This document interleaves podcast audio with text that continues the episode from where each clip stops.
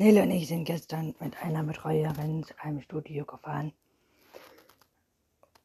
wo der Freund von einer Betreuerin uns arbeitet. Und da haben wir uns nach Tipps geholt für unseren Podcast, dass man ein Headset nehmen kann, wie man das auch so beim Telefonieren hat, damit man lauter spricht und dass man auch so